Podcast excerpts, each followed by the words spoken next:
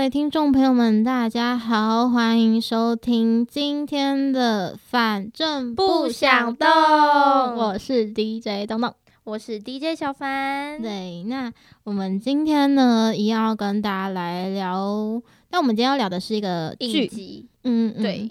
然后我觉得还蛮推荐大家有空的时候可以看一下，因为它其实我们也有跟大家介绍过，它的集数其实不多，十集吧。对对对，嗯，然后我还蛮喜欢的，是因为其实台湾这几年推这种短剧类，而且是嗯比较像是改编真实事件的这种剧还蛮多的，而且我觉得它拍出来之后呢，就是反而反响，对，而且反而是可以嗯让大家思考到对各种议题，可以放大这件事情，是让大家重新去思考的。那这部剧就是。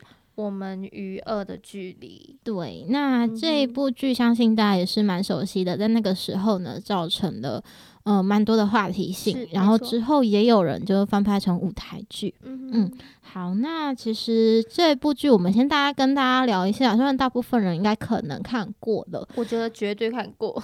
对，那其实东东那个时候因为本身是新闻系，所以我就去看了一下我们与恶的距离到底在拍些什么。嗯，因为东东其实很少看剧，然后也是因缘际会之下跟小凡 一起开了对这个 podcast，然后就嗯必须得播出时间来看的剧，但是怎么讲，就是给自己一个理由放松 是是再来对好，然后而且又可以同其实每每部剧你看完之后，你会思考一些事情。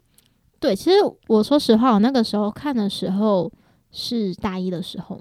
就是我，就是我们大一的时候吗？对，大一的时候，我那个时候抱着一种对于新闻的热忱，看着这部，对，大一下，那也是大一啊。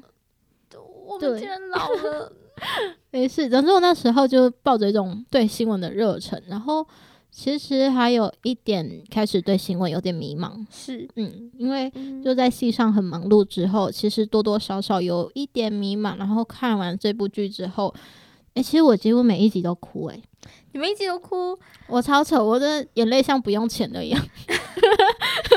这部剧我没有哭出来过，我每一集都哭。然后那时候我的同寝室有其中一个是新闻系的，然后他那时候看到他大傻眼，就是同样是新闻系，但就我那边一直哭，不知道在哭什么。可是我觉得这部戏带给人家思考反思的议题很多，就我们今天就是我们剧的内容就。可能大家可以自己去看，那我们就通过了解他的一些他想讨论的议题来跟大家分享我们对这部剧的看法，这样子。对，那这部剧其实主要的点就是，嗯，被害人跟加害人的家属。嗯嗯，对，而且其实加害人好像已经关进去，哎，有判死刑吗？有点忘记了。有，呃。总之，主要主要是李大芝这个加害者的家属的角色，跟嗯贾静雯，就是她是被害者的妈妈嘛，嗯，那他们刚好又是一个上司与下属的关系，嗯，那我其实我在看的时候，我觉得很多时候大家都说新闻需要保持中立客观的角度或立场，哦，他是判死刑了啦。他他他只出现一下子就，对对对，就超快。我其实我对于贾静雯这角色，我真的是，虽然她是个很强势的女生，是，但是我看到她出来的时候，我会想哭，因为我会觉得她其实真的是一个很坚毅不拔的一个角色。嗯嗯，就算她有很多的难过，但她也会把自己包装起来，就是伪装起来。嗯，然后。其实大家会提到说假新闻这件事情，因为里面是有提到嘛。那有些时候我都在想，我们的新闻真的可以客观吗？其实有一点困难。其实，在台湾来说，你不能去骂假新闻诶。我觉得，因为很多时候是你们想看的。啊对，就是有些人会说，为什么这样的新闻你要拿出来讲之类的。嗯，但我会想说，你会在底下留言，是不是等于你也进来看过了呢？是，那你进来看过了，你点了之后，你的演算法就会再导引你到下一次，然后你会留说，为什么记者要写这种新闻？为什么要？然后就开始写这种，为什么台湾记者有时候很白痴，什么之类，什么长小时候不读书，长大当当记者？我告诉你，记者要学的很，记者要学很多。你想想哦，而且，嗯。我们小时候都很聪明，真的。哎，自己讲有点害羞。可是我说实话，我们讲比较举例一个大家比较常见的，好了，社会线记者。大家可能觉得社会线记者每天那边跑车祸啊，或者是跑一些生活上谁谁谁打架。嗯哼。但其实有时候，如果你社会线记者跑得好的话，有些可能还会跟你说，譬如你这样子发生什么事情，他还要学会看监视器。然后还要学会看，说这个照着应该会是属于谁，而且要在最短的时间内把它的重点全部列出来。而且你想想，这些记者他可能平常还要跟警察局里面的警察搏诺。对，嗯，其实我听过跑社会线的记者，他们虽然就是真的是用命在跑，而且有时候到现场的时候，真的就是你他们在开枪，然后你要在旁边这样拍。哦，我之前有听到在三重那边的时候，好像是有人打架，然后到现场。警察呢，就是也有被攻击，是。然后记者那时候去拍摄的时候，哎，应该说他还没拍摄，他只是到现场，结果还被那个喝醉酒的人追。嗯，你想想，我们记者就是 常常没时间睡觉，然后还要，然后还有还有这样就跑，手机很像医生，你知道，二十四小时就要挂。哎，其实我真的听过，就是他们会准备很多个行动电源。是。哦，保持自己是可以联系得到的。是，嗯，身为新闻系的愤怒，我们并不是小时候不读书。对，而且其实我们自己新闻系要学很多东西。真的出去业界当记者的不到两成。嗯，其实其他很多是像是语言相关的科系。是，其实我们自己新闻系真的出去当记者的很少，因为在本科系就已经被。被磨练了很多，然后就不想要不想要真的去跑，会蛮累的。是，那我觉得我以前在大一的时候，我就嗯来到新闻系更崇拜记者的一个点，是因为那时候老师说，呃，如果你出去呢，看到有女生的记者，嗯，就是谈笑风生，然后。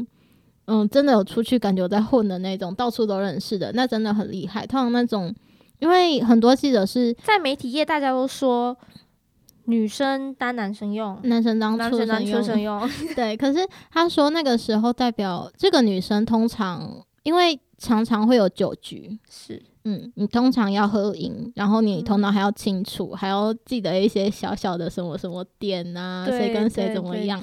对，那我不知道现在的媒体业界是不是还是这样了。嗯嗯，但我那个时候就会觉得哇，真的超帅的，崇拜，真的真的没错。嗯，我觉得其实消息。是很难，你很难去得到消息的，因为包括你可能在路上有人突然问你一些事情，你看光是可能促销还是什么的，只是走上前，你可能就会觉得你谁啊，然后就要走了。明白明白，因为像我们自己出去跑新闻的时候，尤其像电台，我本身是在新闻部，然后就更更有更多机会去跑现场什么新闻。你不要以为每一个人都愿意这么好接受你的访问，我跟你讲，大部分的人都是拒绝的。你遇到那些愿意接受你访问的，真是感动流涕，谢天谢地。而且，呃，像洞洞自己现在跑出版线，之前的人物专访受访者，说实话，我那时候都很感谢他，就愿意受访。然后我之后事后呢，相隔了三个月，那个出版社出书，我还到现场。去捧场，然后买书，就是之后我们真的做很多的，嗯，就是你要记得很多人发生了什么什么事情，对，然后人脉很重要，对，而且我觉得在新闻系，其实有些时候你的时间点要掌控的很清楚，那个时间点发，哪个时间点谁在办什么活动，或者谁发生了什么事情，那我可不可以去，嗯，跑这个新闻啊之类的？是是是，这就是我们对于。假新闻跟目前媒体的那其实新闻自己呃，我自己知道的是，有些记者他们如果公司很就是记者比较缺的话，他们一个记者今天一天是要跑二到三条新闻出来的，不止。对，然后对，嗯，其实记者他们在跑的时候压力超大，我一天跑一则，我就已经觉得，对，而且他还要有画面，其实画面很难拿，而且像监视器的录影，就是这些其实都不好拿到。嗯，没错，很多那种画面就是。对，那我们是应该是要聊我们与恶的距离，结果突然 突然间聊到媒体，就 新闻系的抱怨，新闻系开始 乱念。但是我觉得，为什么还会想待在新闻系？其实有一个原因，就像嗯剧里面讲的吧，就是其实太阳都是躲在云后面的。有些时候，我会想要拨开那个太阳，然后去帮助社会上更多的人发声。我觉得这是我。自己，当我待在新闻系里面很疲劳的时候，会会迷惘自己到底在做什么，为什么在瞎忙的时候，我会用这句话角度，嗯，重新提醒自己。我们会是，其实我们知道的事情会比大家的知道的更多，也更全面。而且我们有时候会思考这件事情，我要告诉大家多少角度，谁会想知道多少？对。而且很多时候，就算我们知道的事实，我们也不能把它直接讲出来。直接讲出来。对，那我觉得在提到这个的话，我会比较佩服政治线的记者，因为有时候很多时候就是我们想报真实的事情，但是有可能你知道公司利益、利益问题，或者是政治上面的问题，所以其实。嗯，不是很好当啦。对，因为像洞洞之前有写过新，呃，一篇新闻，是因为那个时候学校校内要出刊，嗯，但是因为我写的，洞洞一直为自己是一个比较偏立场中性的人，对，因为我其实不太算是有什么政治立场的人，但是当我写到那一，呃，某一个电视台的新闻的时候。我突然觉得好难写，我我为什么会写不出来？而且我真的觉得，我写的时候都觉得好像不是在叙述一个真实的事情，是，但这其实就是个人主观的一些东西在挡着我。然后，就算你想要客观的话，其实有时候身为人是很困难的。还好我抽到的线比较没有这个问题，应该说我本身抽到的线也没有这个问题，但是因为。我那个时候出刊，所以逼不得已去写了不是自己线，然后又有政治立场的。嗯，是因为我那时候出刊的时候，嗯，我也是有写了，就是不是自己线的东西。嗯，然后就是会回，我那时候是回顾一整年。对对，其实记者要经营一条线有点难。说实话，对，因为你我抽到的线是电竞游戏线，我一整个就是嘿，咦，我抽到的是出版线，然后那天为了一个主编的名片，我去听了听他讲了两三个小时的历史，然后我从从头到尾，我只想到我高一的时候历史考六十五分，被我爸压在墙角打，然后我就想说，我以为我脱离了，结果我还在这边听历史，然后嗯，就是真的是为了那张名片了。嗯，对，为了那一张名片，我那天在那边待了两三个小时。嗯，是，对，就是，唉，说不完的苦，说不完的苦。那我们还讲回电影，其实我觉得这部电影里面带给我一个最大的触动跟感觉，就是，嗯，像被害者，嗯，不是被害者，是被害者吗？是。加害者，加害者，嗯，加害者是加害者，但是加害者的家人不代表他们也是加害者。嗯，对，其实我发现有时候台湾的舆论很常会把愤怒牵到他们的家人身上，就觉得说，对，哎，你你是不是你的原生，你是不是没有顾好你的小孩？你的你你为什么你的小孩会干出这种事情？是不是你们父母什么教育不好，或是你们出了什么问题？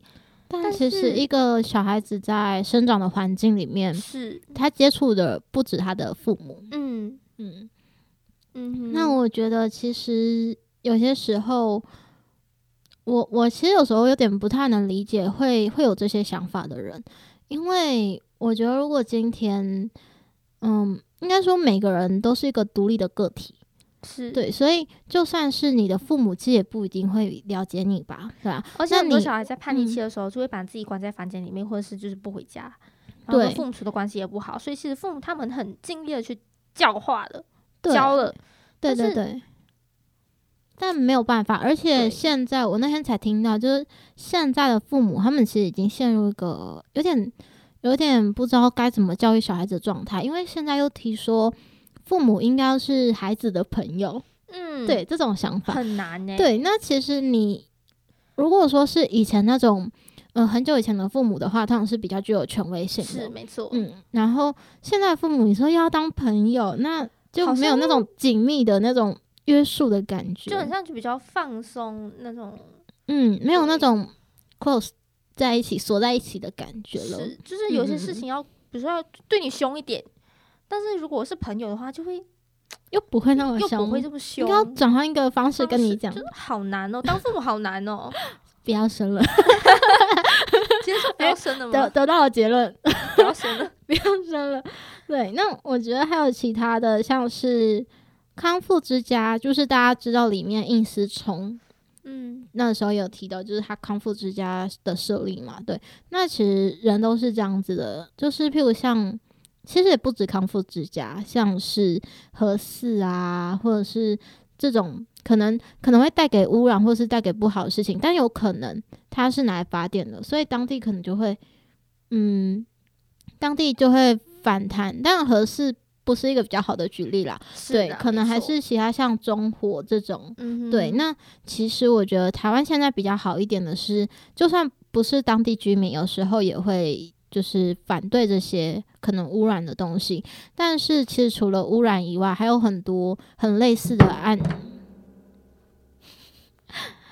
那其实台湾呢，就是除了这些以外，还有其他很类似的案件在发生着。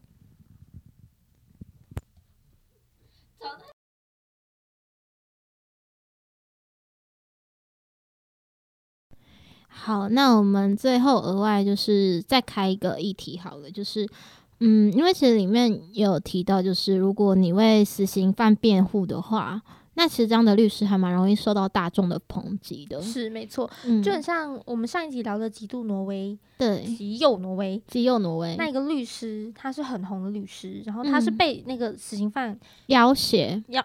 说不是要挟，就是他指定说，我就是要你帮我辩护。对，但其实他们有遇到，然后实际上是那个律师本来是不要帮他的，是，但是因为他要挟，就是他的家人，是对，所以律师才帮他。嗯嗯，那大家会觉得说，为什么这样子伤害别人的人，然后你还要帮他辩护？嗯，但其实我觉得，嗯，这个。帮他辩护这个点是是他的人权吧？如果要以比较理性的方式来说的话，虽然那个人他可能他做了很不应该的事情，嗯，但是他也需要有人站出来帮他说话吧？就不能舆论不能就是他犯犯罪啊，犯罪归犯罪，但是他嗯法律上可以行使的权利是他的权利，还还还还在的，毕竟他是一个人。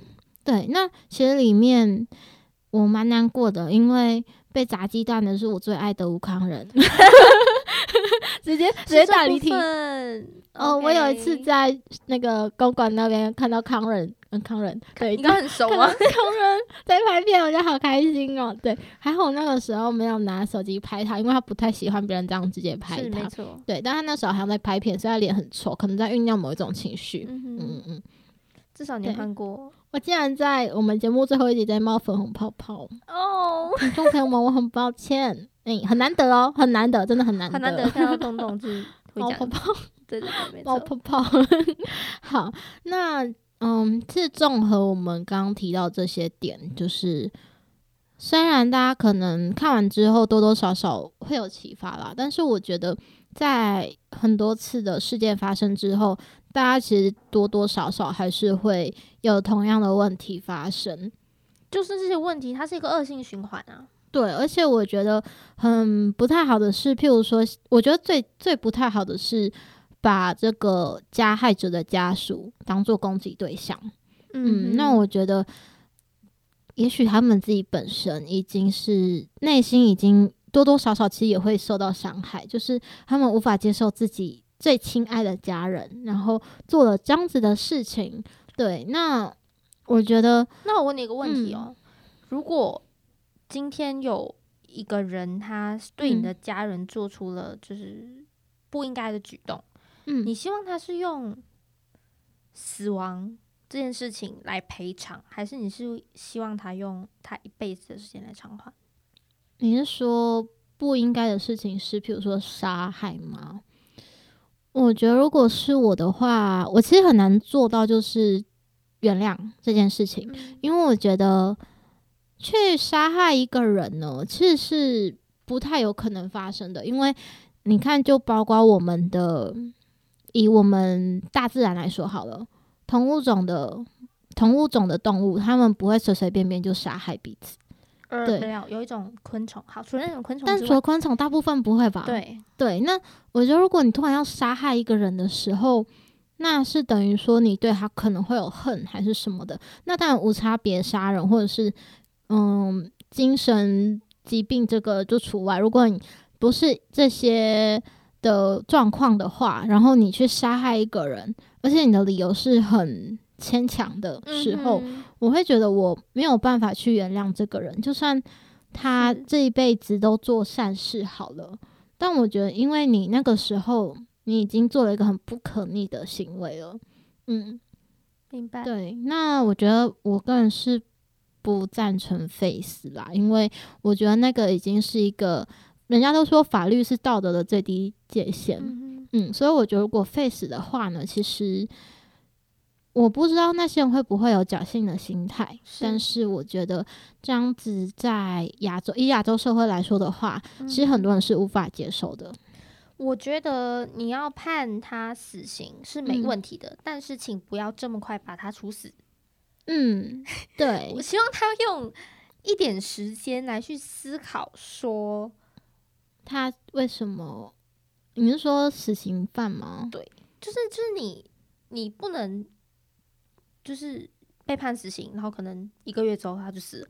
我觉得你可能要用一点时间，就让他意识到说他错了，然后再死。但其实，嗯，小凡说的郑杰的命案，呃，我个人其实真的是没有什么立场，因为不管不管什么颜色的，只要是错的，我都会讲。因为，嗯，我觉得。那个时候我不知道是不是真的，嗯，但那时候是有的确说是跟巴拿马那件事情有关系，对，所以我觉得也不是每一个死刑犯都是在台湾都都是这样子处理的，有很多死刑犯到现在其实都还没有，可能过了好多年都还没有执行。那那个时候会会先判正解的话，对，那其实也只是听说，只是听说，我们也不能把它当做一个，因为那个。比较难查查证，说实话，完全完全不能查证，所以大家只是听听就好。对，因为其实有时候媒体，我自己去，嗯，现在去打工的话，其实有时候听编辑在聊的时候，他们自己也会在想说，嗯，这个新闻，这个消息，然后我从哪里看到，真的是有这件事情的吗？嗯哼，对他们其实自己都会去想，然后有些时候他们背的压力其实也蛮大，就是譬如说，呃，其他台有播这些新闻，然后他们没有播，我们要抢第一线。这其实不是第一线的问题，是 NCC 会罚。哦哦，对，会罚说为什么其他家有报你不报？你看你连不报都会被罚。嗯，对。那所以现在其实我觉得那些新闻其实每天都会进来，那很多的新闻台都会重复嘛。对，那为什么其他人有报，然后你没报，这种还会被罚？我觉得有些时候是其实新闻业在嗯烦恼的，或是。是大家有时候想不到的，嗯，就是可能大家会比较没有去想过一个新闻是怎么出来的问题，对。对，嗯对，好，那以上呢就是我们这一周的反正不想动啦，我是 DJ 东东，我是 DJ 小凡，对，那我们下一周同一时间再见喽，拜。拜。